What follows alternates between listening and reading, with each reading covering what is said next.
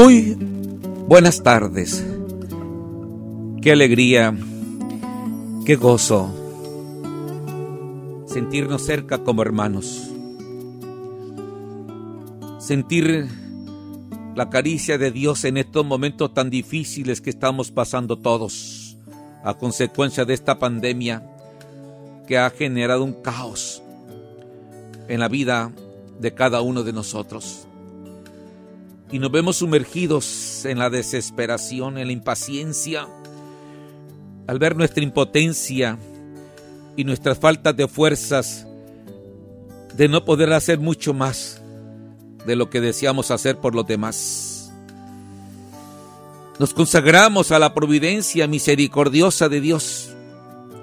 No tenemos más a quien acudir, Señor, más que a ti, que eres nuestro Salvador el médico divino, el consolador, el buen pastor que nos recoge y, venda y cura nuestras heridas, el Padre providente que busca siempre a la que se le perdió. Aquí estamos, Padre, tus hijos pequeños, sumidos en este abismo de dolor y de sufrimiento, deseosos, Señor, de que nos des un signo de luz y de esperanza ante este mal que nos hace pesada nuestra existencia en estos momentos. Bendícenos, Padre. Muéstranos tu rostro. Danos tu santo amor. Danos un corazón humilde, sencillo como tú lo expresas, de tus mismos sentimientos vengan a mí. Los que están cansados, agobiados, cargados por el peso de la vida, yo los aliviaré, porque soy manso y humilde de corazón. Las cosas de Dios están vedadas para los sabios y entendidos del mundo. Las cosas de Dios son sencillas como sencillo es Dios y solo los sencillos están destinadas. Los sencillos son los pobres de espíritu, aquellos que tienen un corazón abierto, un espíritu que no está completamente obstruido con mil teorías, aunque sean despreciados por los sabios y entendidos. Los humildes son aquellos que no tienen complicación alguna para entender el misterio de la humildad de Dios que se abajó en su Hijo muy amado, nuestro Señor Jesucristo. Hacernos humildes y sencillos de corazón es la tarea de todos los días que debemos de trabajar como cristianos. La humildad es caminar en la verdad. La humildad es reconocer que tú y yo somos pequeños. El humilde es aquel que tiene los pies en la tierra, que está enraizado en el suelo, que no se deja trajinar por las opiniones o las modas, que no se engrandece por las alabanzas de los demás. El humilde es aquel que sabe que es polvo. El humilde es aquel que sabe que necesita de las manos de Dios cuando está en el suelo tirado. Sí, humildad significa humus, polvo. Y la palabra hombre, eso significa también homo, polvo. Somos de barro. Somos de barro frágil. Somos de barro hechos por las manos del alfarero y no podemos vivir sin esas manos amorosas de Dios Padre. Humildad se necesita para acercarse a Dios. Humildad se necesita para sentir en el corazón el deseo de Dios. Humildad se necesita para gritarle a Dios, apiádate de mí que soy un pecador. Humildad se necesita para reconocer que yo no soy nada sin Dios, como dice San Pablo. ¿Qué tienes que no lo hayas recibido? Y si lo has recibido, ¿a qué gloriarte cual si no lo hubieras recibido? Primera de Corintios 4, 7. Es el fruto más precioso del corazón de Dios. la humildad.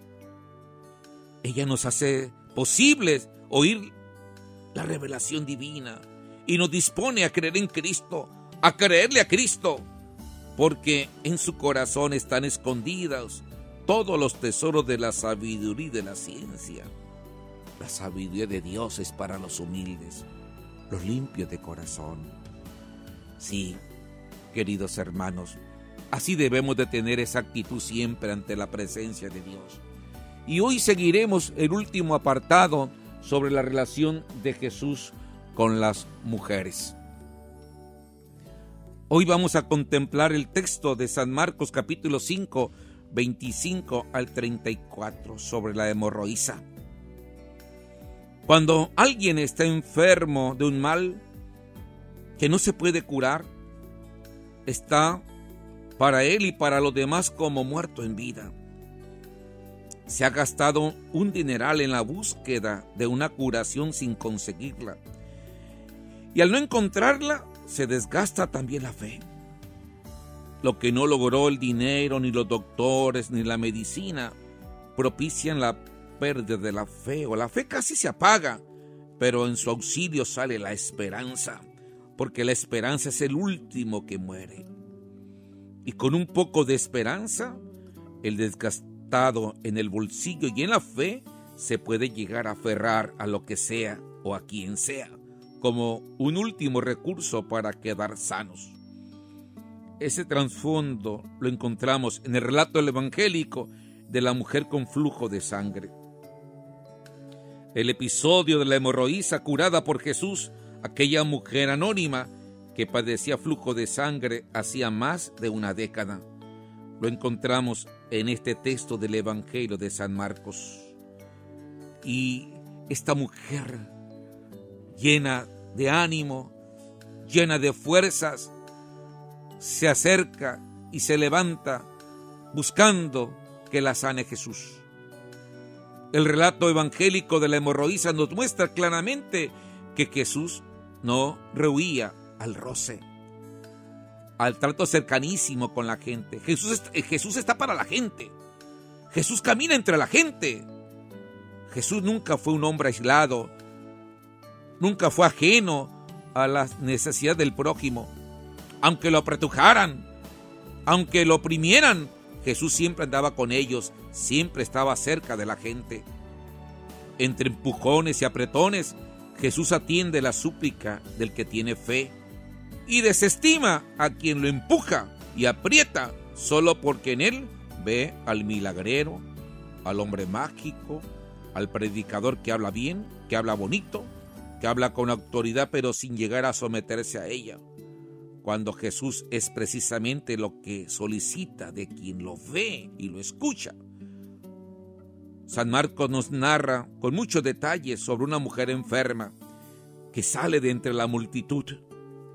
De ella solo sabemos que está enferma, muy enferma, de una enfermedad que no parece tener cura, que mueve por lo mismo a la desesperanza.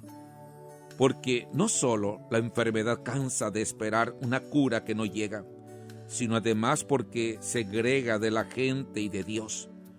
La gente vuelve la espalda y parece que Dios también, pues esa mujer, nos dice San Marcos, padecía flujo de sangre desde hace 12 años y que había sufrido mucho con muchos médicos y había gastado todos sus bienes sin provecho alguno, ante bien yendo a peor. Una mujer rica venida menos, desgastada totalmente en su economía. Dice el texto, había gastado todos sus bienes sin provecho alguno.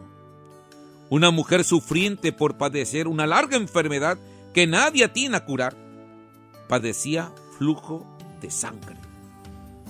Esta mujer rica que ha empobrecido ha pasado a la historia con el nombre de la hemorroísa por padecer flujo de sangre. Bien a bien no se sabe qué puede significar eso, pero de que era una enfermedad grave, sin duda que lo era. Pues los 12 años de duración y sin médicos que la hayan curado y además estaba empeorando, la deja en claro. Sabemos por el libro de Levítico capítulo 15, 25, porque el entrar en contacto con una mujer que padece flujo de sangre hace impura a una persona. Al igual que el flujo de sangre impuro puede tomarse como imagen del pecado.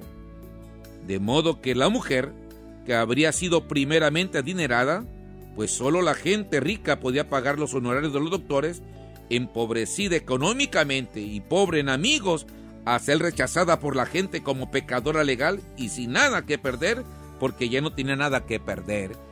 Esa mujer es rechazada, humillada, despreciada por la ley.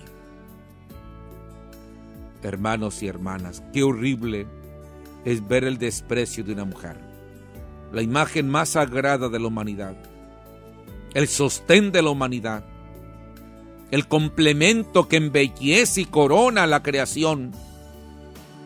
Cuando se atropella a la mujer, se desfigura a la mujer, se empobrece la imagen del ser humano.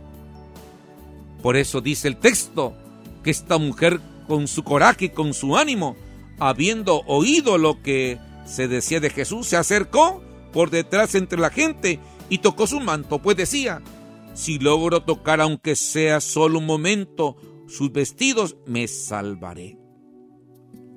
¿Qué habrá oído esta mujer decir a la gente de Jesús? Aquí no sale al paso aquella pregunta que el propio Jesús hiciera a sus discípulos. ¿Quién dice la gente que soy yo? Lo más seguro es que la mujer creyera que Jesús era eso que le contestaron sus discípulos, un profeta, dado sus necesidades de salud. Y así como la gente la rechazaba por esa enfermedad que la hacía legalmente impura y pecadora, y corriendo el riesgo de ser rechazada también por Jesús, sabiendo que nada tenía que perder, pues lo había perdido todo, menos la esperanza de encontrar la salud o como dé lugar para su suplicio, para su tormento, lo tocó entre el tumulto y por detrás, como para no ser vista y mantener en secreto su enfermedad. Una fe tímida, rozó con su mano o con alguno de sus dedos los vestidos prodigiosos curanderos a quien suponía de estar cargado, por decirlo así, de una fuerza divina, de una fuerza interior curativa, que es Jesús. Con solo tocar el manto. Esa es una actitud humilde. Esa es ser humilde. No pensó tocar su cuerpo o todo su vestido, no pretendió el afán del soberbio o del acaparador que lo quiere todo. Comprendió con una fe lastimada, pero con una esperanza inquebrantable, con un poco de Dios en mí, es suficiente para que todo en mí se llene de Dios. Y dice San Marcos, inmediatamente se le secó la fuente de sangre y sintió en su cuerpo que quedaba sana sana del mal. Al instante Jesús dándose cuenta de la fuerza que había salido de él, se volvió entre la gente y decía, ¿quién me tocó? Entonces la mujer, viendo lo que le había sucedido, se acercó atemorizada y temblorosa, se postró ante él y le contó toda la verdad. Jesús le dijo, hija, tu fe te ha salvado, vete en paz. Hija, qué hermosa expresión de Jesús. Jesús no la rechaza. Jesús la coge. Jesús la mira. Jesús la siente en su corazón. Jesús la sana. La mirada cuestionadora de Jesús hace que la mujer se vea urgida a confesar y con temor y temblor se postra ante Él. Así cuando estamos ante la presencia de Dios nos sentimos atemorizados. Cuando manifiesta su poder, cuando manifiesta su gloria, pero cuando nos habla Dios y nos hace sentir su corazón, descubrimos que es puro amor, que es pura misericordia. Jesús le dirige a la curada y salvada una de las palabras más bellas que jamás se habían escuchado por muchos años por la ley de Dios. Le dijo, hija, maravilloso abrazo, magnífico encuentro, bendita restauración divina. Ella quedó curada y lo sintió en sus adentros, y desde los adentros de su corazón sintió la urgencia de agradecer la gracia concedida porque fue sanada toda ella. sanó su cuerpo y se restauró su comunión con Dios. Volvió a él y no pudo menos de reconocer en él a Dios y su divina misericordia. Hija, vete en paz. Jesús indiscutiblemente es el médico y la medicina. Es el médico que me cura y la medicina que me sana. Aquella mujer muy asustada, que sabe que ha hecho algo que va contra la ley judía, al comparecer con Jesús, ella espera de Dios un abrazo, un cariño, y Jesús la llama hija. La confianza en Jesús la ha salvado. Y por eso, queridos hermanos, no perdamos la esperanza en el Señor. Sigamos confiando en el Señor. Jesús está vivo, Jesús está con nosotros. Pidámosle el don de la humildad y de la sencillez de corazón, para que Dios obre en nosotros, manifieste su poder en nosotros y se quede siempre con nosotros. Muchas gracias, que Dios los bendiga y la bendición de Dios Todopoderoso Padre, Hijo y Espíritu Santo descienda sobre ustedes y permanezca siempre. Hasta pronto. Gracias.